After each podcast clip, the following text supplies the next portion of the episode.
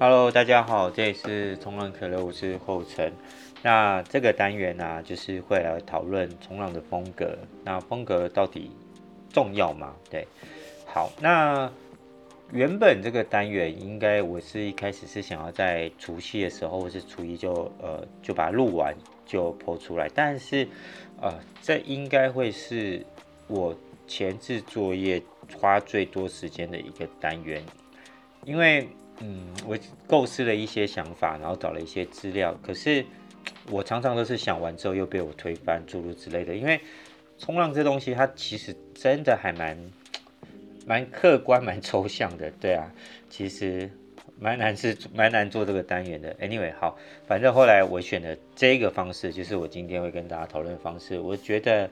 还蛮不错的，而且我觉得也可以帮助到很多正在学习的人。好啊，那。关于风格啊，也就是呃这几年蛮多比赛的时候，大家会听到的，对，就常常你会听到评评审说，哇，这个人的风格超好的，诸如此类的。那为什么风格那么重要呢？因为我们来想一下啊、在一个很高阶层级的比赛，其实选手们的程度都不会落差太大，对。那但是比如说，好，不同的人。在浪上，在很 critical 的位置的关键的时候，做了一个很漂亮的 hang ten，但是每一个人做出来的风格绝对都不一样。他呃选的点，他的步伐，然后跟他 hang 在那一边的肢体的展现，对，一定都是不一样的，对啊。所以我会觉得这个也会是很多呃裁判现在他除了看你的。呃，速度、流畅、力量，然后你做动作的点之外，我觉得另外他们就会看你的风格，对啊，这个其实还蛮重要的。那这也是这几年很很多台湾在冲浪的人也会开始注意到这一件事情了。对，冲得好看、冲得漂亮也是大家都想要的嘛。那风格在这个时候的展现其实也蛮重要的。但是我们来讲风格的练习好了。那我看到蛮多人就是他在练习的时候。他常常忽略了稳定，呃，一味的是想要追求所谓的我们讲花招好了，比如说或是风格动作，比如说屈膝转向、正脚防降，或是他一起来他就想要快速展现他的步伐，他就是直接四步就是去 hand fight。可是如果你的基础动作不是那么稳的话，你去做这些的练习的话，其实我会觉得是。事倍功半了。那其实这些动作常常就让你只是感觉像昙花一现这样子，对啊，久了之后它就会变成追求风格的工匠，对。那就算你练久了，你会增加你稍微的一点稳定度，但是我会觉得你的动作都很难在很极限的位置做出来。但是这样说的话，难道我们也都只能一步一步慢慢的？哦，可能就是 copy 每一个人啊，你该练什么，练完这个练什么，练什么，练什么，练什么，都练完了之后，你都很会了之后，我们才来想风格这一件事吗？嗯，我其实觉得它是可以并进而行的，就是在呃近期这么多的教学或是进阶教学里面，我觉得并进而行是有可能的，对。那在开始之前，我想再做一个，呃，大家可能一听完就可以知道说，哦，原来是这么一回事的一个比率，就是我们去回想我们小时候念书，好，嗯，小学，啊，先讲幼稚园好了，幼稚园、小学，呃，国中、高中、大学，那是不是目前我们在台湾的教育，在在国中之前，大家所要学的都一样？对啊，你可能，嗯，每个人就是。学校叫你学什么，你就要学什么，然后还有考试，还有一个标准，然后诸如此类的，然后也都是好像都是到了，嗯，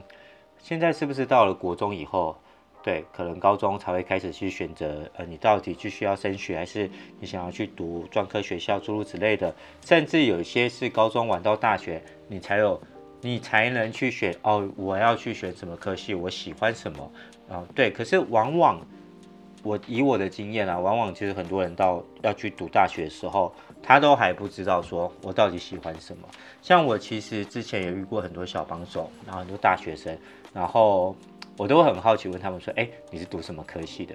那大部分都跟我讲完啊，读读读什么系？我说啊，好玩吗？你喜欢吗？我大概听了百分之六十七十人都说他其实也没有很喜欢这个科系，他就是嗯，也不知道选什么，或是分数只能选这些，他就选一个没有那么讨厌的来读读看。那我其实我觉得其实都蛮可惜的，因为我觉得读大学这四年是一个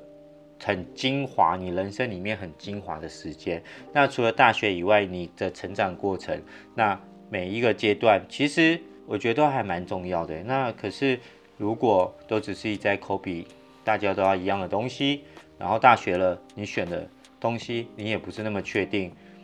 我觉得蛮可惜的。那其实反观国外，那像我之前很多小帮手，他们都有在国外求学嘛，我都我都很好奇，问他说，哎，那你们国外上课是怎么样？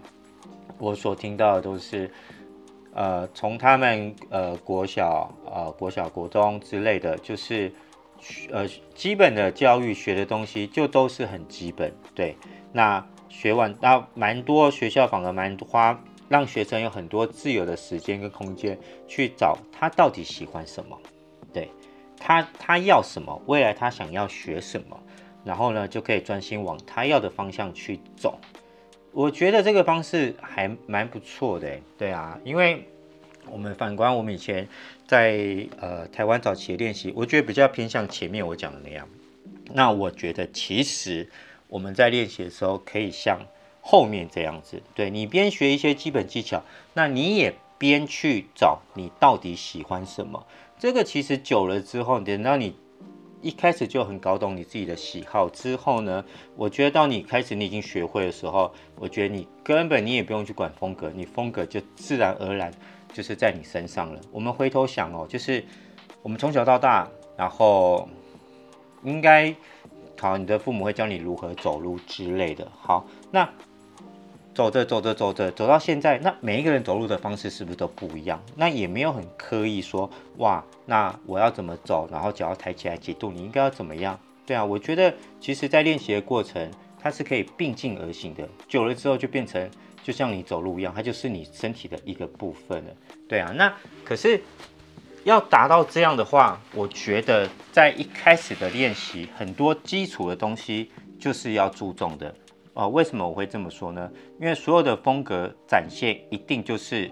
好。我们现在举例好了，这个你看他看他冲浪很有风格，很 smooth，速度流畅，力量。那他一定是很可以很轻松自在的去掌握这些技巧，而且他是玩得开心的，你才会让你觉得他有风格。如果他今天是为了做而做，然后去硬去做那一些动作，比如说他的他的八天腾或是他的卡贝克。他就是没有做的那么顺，基础就不好。但是他硬要去练 run house 的时候，我觉得，就算他练会了，就算他做得出来，我觉得那也不会是一个舒服、赏心悦目的。对，所以以我的经验，我会觉得他是从一开始，从你一开始学，然后如何选板，然后呃一步一步一步的去往上，然后你该注重什么？我觉得这个还蛮重要的，因为呃。举例好了，如果你今天在练习的过程，你就选了一个不适合你的板，我觉得这个玩起来都会蛮不舒服的，你会浪费很多时间啊。对啊，那如果你一直在那边，在这个圈圈里面一直绕，直绕在这圈圈里面迷路的话，我会觉得你可能久了之后，你可能原本你的资质可能蛮挺不错的，但是只是因为你选了一个不适合你的板，我觉得你会很挫。挫折，对啊，所以这样玩起来就没有那么开心嘛。因为冲浪，我真的觉得还是要要玩得开心自在啦。那接下来我就会做了几个重点，对，然后我会一个一个讲。我看一下，这大概是有五个重点，对。然后我这边会讲，然后我在 Podcast 的单元下面也会把这个文字贴上去。OK，好，那这边就会开始来来跟大家分享我所整理出来的重点，对，它是从。初学就一步一步的讲上去，但是虽然如果你今天已经是呃玩了蛮久的朋友，我觉得你也是可以听一下，因为这里面其实也蛮多重点的。OK，好，那我们就开始了。好，那我会觉得啊，第一个就是基本能力的练习这个过程，我觉得在一开始你想要开始认真练习冲浪的时候，你会遇到你要买第一张板，我觉得板子的选择真的也蛮重要的，对啊，因为。一开始，如果你选择了一个不适合你的板，你玩起来就会很挫折。好，那一开始你在选择的时候，材质它一定会有玻纤跟 epoxy 的嘛，那我会建议一开始都选 epoxy 的会比较好，因为它不容易撞坏，那浮力基本上都会比较好一些。虽然玻纤的脚感是好，但是在初学阶段你蛮容易撞破的，而且这样补板时间会花比较久，你就没有办法练习了。然后板子的浮力呀、啊，我觉得也蛮重要的，因为你也其实这个浮力的关系，我觉得重要是因为你也要考量到你自己练习的地方的浪况，对，跟你自己的体重的重量比之类的，对，比如说你今天虽然我们都知道说初学者他在练习的时候，当然是要以好下浪为为优先嘛，对不对？如果你今天选了一个浮力很低的板子，你很难下浪，你可以练习的机会就很少。而且你用浮力比较少的板子，你一定都要在很卷的地方，你有才有办法追到浪。那你一开始如果基础技巧都没有那么稳的话，你在那些地方下浪一定会非常非常的辛苦。但是也不是一味的只是选择浮力越大越好，那也要关关系呃，也关于到关于到你自己本身的体重。还有你去练习的地方的浪况，这个都是呃必须要考虑进去的。那我会觉得关于板子浮力的配重比，这个在选择的时候，我觉得你可以去问你的教练或是店家。对，我觉得要找到一个非常非常适合你自己的板子。对，然后这个或许我之后会做一个单元来讨论板子的重量比之类的。好，那。我会建议一开始啊，都会买三舵的会比较好。那虽然这个部分会有两派说法啦，会有人说，那如果一开始你想要玩 single fin 的话，那现在流行 single fin，那你应该就一开始就要去买 single fin。甚至有人说，那你就是要买重的玻纤的板子的 single fin。你要这么说也是没有错，对。然后，但是我会觉得，嗯。一开始三舵可能会比较好一点点，因为呃比较好练习，而且比较不容易插水之类的啦。对啊，那我来讲一个举例好了。如果一开始你都在双式练习，那我们都知道双式的浪盖得很快很卷。那如果你买了一张非常重的 single fin，而且是很复古版型，它几乎没有什么 rock 之类的，超过九公斤，然后你是很初学，你可能才上了。几堂课，或是租了练习板，租了几次。那你拿了这张这样的板子，冬天去练习的话，我觉得那个重力加速，你在下浪的时候，重力加速度的情况，一定会在浪头被丢得很惨。对啊，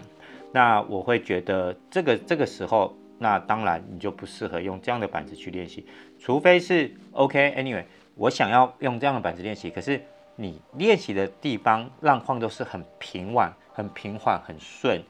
然后比如说腰胸，然后都慢慢推进来，这样子的话，或许这个选这样的板子才有可能。但是我会觉觉得一开始就是买三舵，然后欧浪的版型会比较好。对，那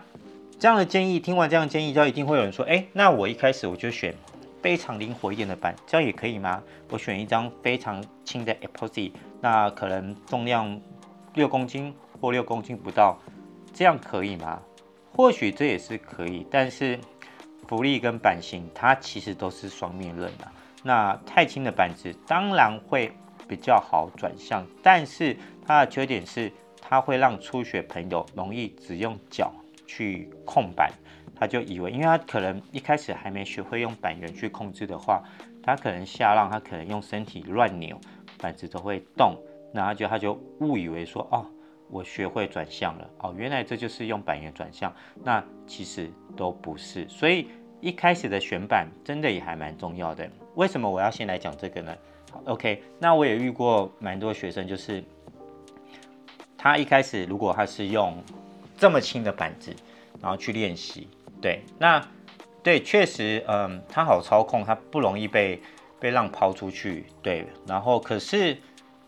他的。基础动作，对，他做一个 turn 的时候，他其实就是用脚，他没有办法用板圆，对啊。那这样子，如果在一开始的时候你没有发现，你就这样子去练习，那久了之后，我觉得这是一件非常可怕的事情。为什么会觉得可怕呢？如果已经定型的话，它所有的动作它都是用脚去带动板子，它没有真正用板圆的话，我会觉得这个未来在在进步上，那它就会受限蛮多的。那那这样的这样的学生，大部分他之后就会自己归类说，哦，我是暴力长板选手，我是暴力长板型。那其实不是，是因为你不太会用板圆，对啊，所以。特别提了这个，从一开始你选板的时候就蛮重要，就是因为这个其实也会关系到后来你开始在练习的方向等等的。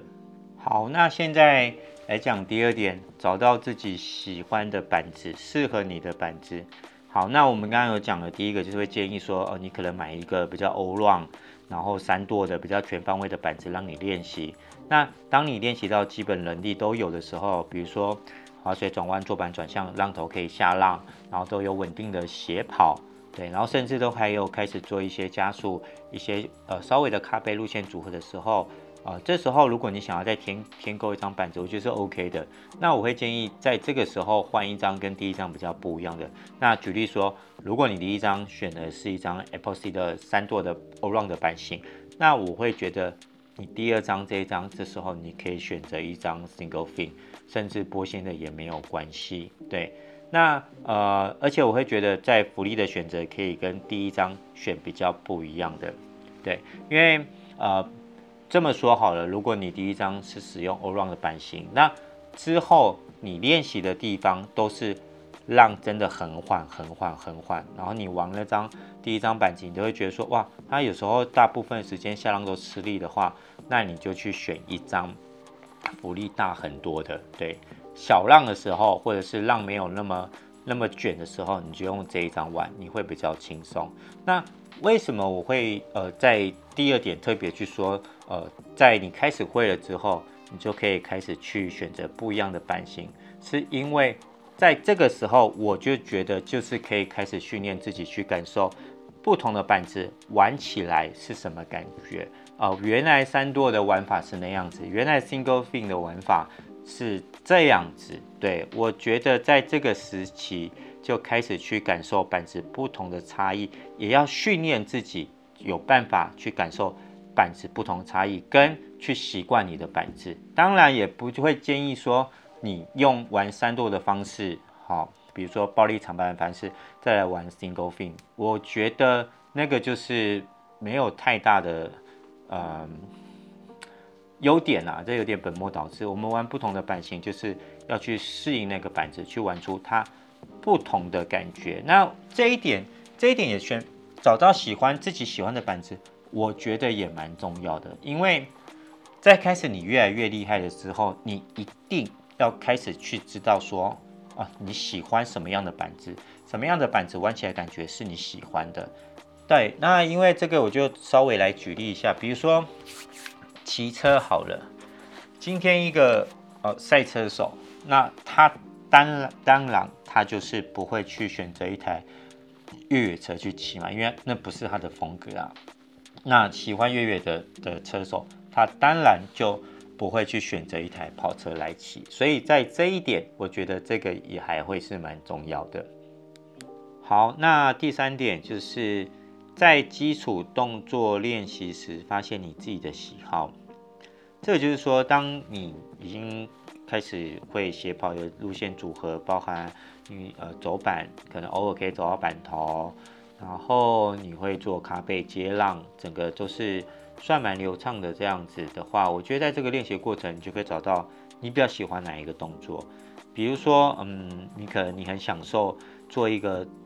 起乘之后再蹭的那个感觉，你很享受，你可以做得很自在，那你就可以在这方面，在板源的使用上，你就可以让它去多放大一点，多练一点，或是尽量可能去自在的表现，在这个蹭的过程的一个优点。那如果你觉得说，嗯，你比较喜欢走板，对，你可以呃很享受把板子控制好之后。在上面走走的感觉，你可以觉得很自在、很享受。那我会觉得说，在这个时候，这边练习的比例也可以多放一点，对啊。那其实，在这个过程啊，我会觉得说，其实我们刚刚讲到这里，你在这个过程的时候，呃，如果你有达到我们刚刚讲的，你选了一个适合的板子，然后你已经开始有去感受板子不同的玩起来的感觉，可以正确的操作那些板子的时候，那你再来练习到这边在基础动作的时候，我我相信你已经可以更感受到你做哪一些动作，你的自己的身体是觉得很舒服的、很轻松的。对，我觉得当你有发现的话，真的就可以去放大这个优点。对啊，但是嗯。这么说也不是说哦，就只是 focus 是，比如说你也享受板圆的感觉，你就一直在做转向，一直做咖啡之类的，但走板就走得很少。我会觉得就是在这个过程，一定一定，我觉得尽可能甚至有一点半强迫自己是两方面都要练好，因为长板如果你只有玩板头，然后。板圆板尾的运用很少，我相信你也不会没有办法接浪接得很顺，你走板成功几率也很低。但是如果你都没有走走到板头，然后你用了一张 single fin，就只是一直在呃可能 turn，然后屈膝转向正脚反脚，然后嗯很少走板的话，我也会觉得蛮可惜的啦。那这时候一定会有人说，哎，那我要暴力长板风格啊，我我没有想要走板。也是可以，然后我只是觉得，在这个过程的养成，我觉得尽量平均一点会比较好，对啊，因为长板就是很好玩啊，就是它可以走到板头，hand five hand ten，再退回来，再做你想要的大动作，就是其实乐趣都很不一样的。如果只是一味的要追求说哦，我要暴力长板，然后我不走板的话，嗯，是真的蛮可惜的啦，对。但是你硬要这么做的话，我觉得这也没有不好，对啊，OK，好，第三点大概就是就是这样子。好，第四个是一开始的挑战就要在最危险的位置吗？对，那我会建议啊，其实我们的练习啊，就是都要先求稳定，再慢慢的增加难度即可，而且不要造成他人的危险。OK，这怎么说呢？就是比如说你已经开始有路线组合，你有时候已经可以做一个。蛮稳定的 hand five 的时候，你当然会想要就是更在更浪头、更 pocket 的位置、更 critical 的点去做这样的一个动作。那当然是对，我们也我也鼓励大家往那边去挑战，但是不要造成自己或是他人的危险。对啊，这怎么说呢？比如说你今天要做这样的一个挑战，你根本可能没有那么多的把握。对，你想要去试，OK，但是在你下浪的时候，你就要去看你的路线上有没有人。对，因为如果你一味的只是想要去做这样的挑战，然后你比如说你前面在你要做这这个这个动作的时候，你的冲浪路线上有其他人这样滑出来，或是根本来不及闪你。的时候，你就这么做的话，我就会造成自己跟他人的危险。我觉得这样子不叫挑战，是其实是一个蛮自私的行为。那怎么预防？就是我们在一开始，在你今天已经决定我要做这样的挑战的时候，在你要下浪的时候，你就要确定你的路线上是没有其他的人的。对，那。挑战当然都是慢慢增加的啦，然后呃，我也不会鼓励说一开始你就去做超越你能力太多的挑战，对，这个我觉得是没有太大的帮助，可能对胆量的训练是有一点啦，但是我会觉得这样其实也蛮容易受伤的。当然也不鼓励说呃一直鼓励大家去挑战，对，去突破极限，突破自己，但是我觉得安全还是蛮重要的，因为常常在嗯。会受伤的情况就是，呃，做了超出你能力范围太多太多太多的练习去挑战，比如说那个点明明就是已经要盖了，根本就是没有办法再去做任何动作，但是你硬要每一次都在那边挑战那个 hand ten 的话，我觉得你会摔得很惨，而且真的会蛮容易受伤的，甚至你的板子也会这样，可能会断掉也是坏掉这样。OK，那讲到这边。那我们都说要稳定、稳定、稳定，那也要注意一点，就是也不要因为追求太过于稳定而在舒适圈待太久。呃，这个是什么意思呢？就是呃，如果你已经都蛮稳定了，又或者是比如说你在练一个新的东西，比如说你的路线都很顺了，你已经会做咖啡接浪了，你想练一些，比如说。正脚的屈膝转向好了，或是反脚的屈膝转向，那你开始练习的时候，你应该都会在比较离浪头远一点，你都做一个 turn 很顺的，然后都动作都稳定都摆好了，重心都调整好了，你才会开始做那些动作。一开始我觉得这样练习是合理的，但是如果一味的你只是想要一些可能拍照拍起来好看之类的，或者是一直在那边那边去练习的话，你没有在往跟浪头的位置去去前进去做的话，我觉得久了之后。对我来讲，那都只是还只是练习，那不叫风格。但是如果今天你把一个嗯屈膝转向做得很好，对，然后你一直都有在往可能更更 critical 的的时候去做，或者是很浪很卷的地方，大家觉得不可能，你还是把它完成了的话，又做得很顺畅的话，我觉得对我来讲，这就会是你身体的一部分，这就是你的风格了，对啊。所以呃练习。也很重要，对。那我们刚刚讲了那么多，讲到这边就是练习稳定也很重要，挑战也很重要，但是要注意安全，跟不要在舒适圈里面待得太久。好，第五个是渐渐的基础技巧都很稳定的时候，就是如果你要参加比赛的时候，就在比赛时尽可能去发挥自己的优点，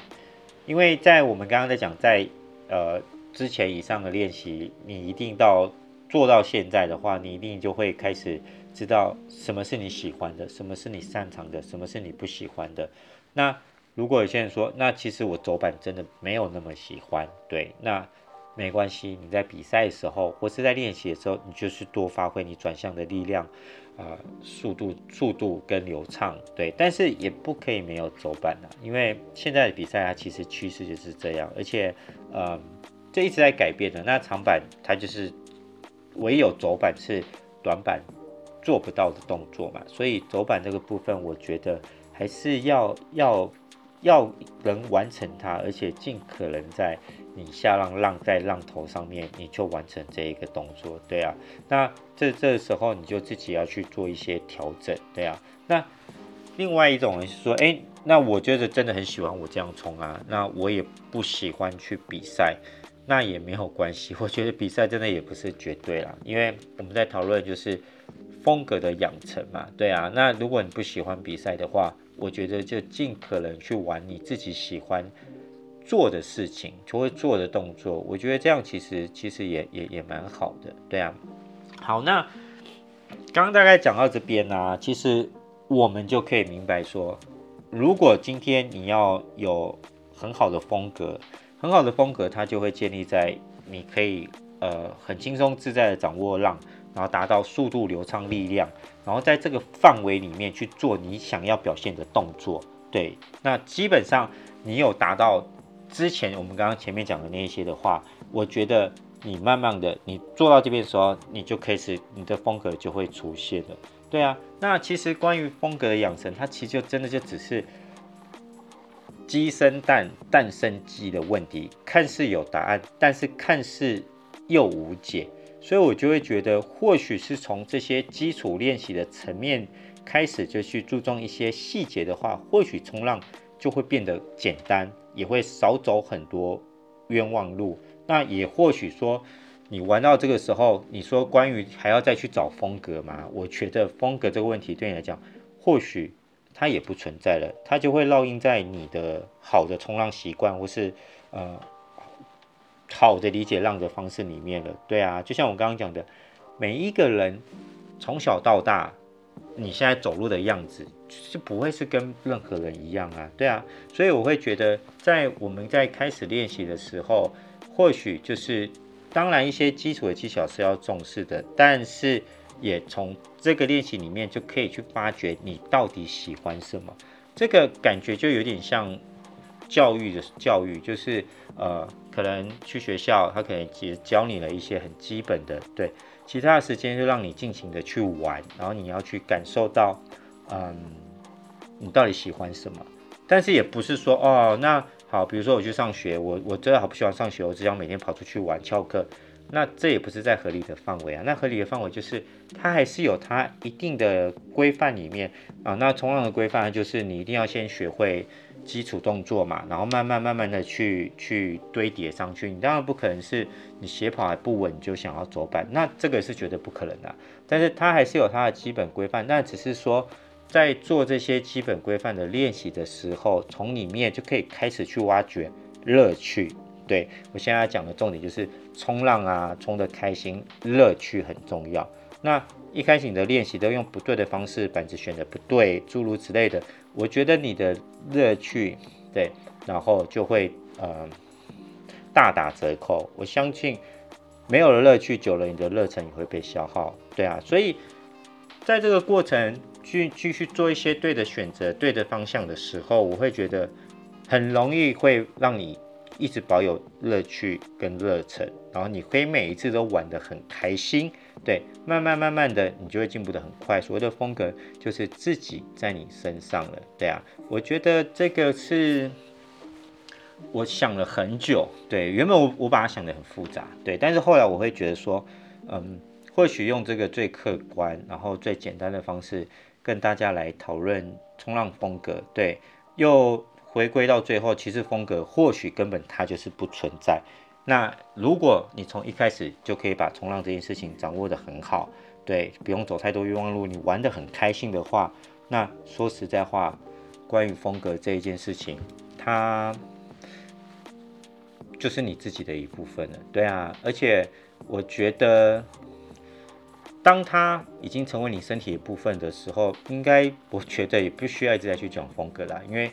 它就是从你身体长出来的。那如果今天还一直在去讲风格、风格、风格、风格，那是不是你没有办法做到很自在、轻松的去冲浪，去掌握你所要表达的技巧？好，那最后啊，其实我就做一个很简单的比例好了。对啊，举例，那我想了两个人，对，因为我们来稍微的客观的来讨论一下，比如说。士官长周敏玉跟另外一个我选的是呃台南邱一波冲浪工作室的徐静，这两这两个人的冲浪的方式是完全的截然的不同，对啊，比如说嗯士官长周敏玉好了，他都是属于走板快攻型的，对，他的基础动作我觉得也算蛮扎实的，然后。他走板，他喜欢走超快的。我之前在东河看他冲浪，我觉得哇，这一走太快了吧。那你要说好还是不好？我觉得没有对错哎。而且我看他玩的也蛮开心的啊。他就他就说，我有问过他说，他就喜欢这么快的去走板。对啊，那那呃，这个在一个练习的过程。那我觉得其实我我有陪他讨论过，我觉得这这也没有不好，因为我看他做的动作都是在合理范围里面。什么意思呢？他也在对着点走，他的白天天做的也蛮不错的，他接浪也接的蛮顺的。但是他走板，他喜欢用这种快攻式的方式走很快很快，我觉得没有不好。对，那或许他只要之后稍微的再去呃停下脚步去练习一下他的步伐的呃稳定度基本功，我觉得这个方向也很好。对啊，那另外一个就是呃徐静，他就属于比较呃扎实型的，他一个一个一个慢慢练。然后很稳定，稳定，稳定。对，当然现在他也蛮突飞猛进，他已经是，呃，我觉得走板对他来讲已经算蛮轻松的，对啊。然后 hand ten 那些都在蛮 pocket critical 的位置，对啊。那他就不是快攻型的，对啊。那到底你要说，呃，他们两个哪一个比较好？我觉得说不出来。那风格就很鲜明了，对啊。那我觉得他们也都是从一开始就是有造一个基础的逻辑里面。慢慢的去练，对，然后去享受冲浪，对啊，然后去发展他自己的喜好，去找到自己的喜好。那久了之后，不觉得两个人风格就有出来了吗？对啊，OK，好，大概就这样子。可能这个单元大家听完会觉得有点琐碎，又或者好像也没听到什么，但是 OK，这是以我的认知理解跟教学经验所整理出来，非常。客观的讲风格这件事情，好，那过年了，又是一个新的开始，那希望大家冲浪持续的进步。那重点是，呃，要一直维持开心的享受冲浪，这样。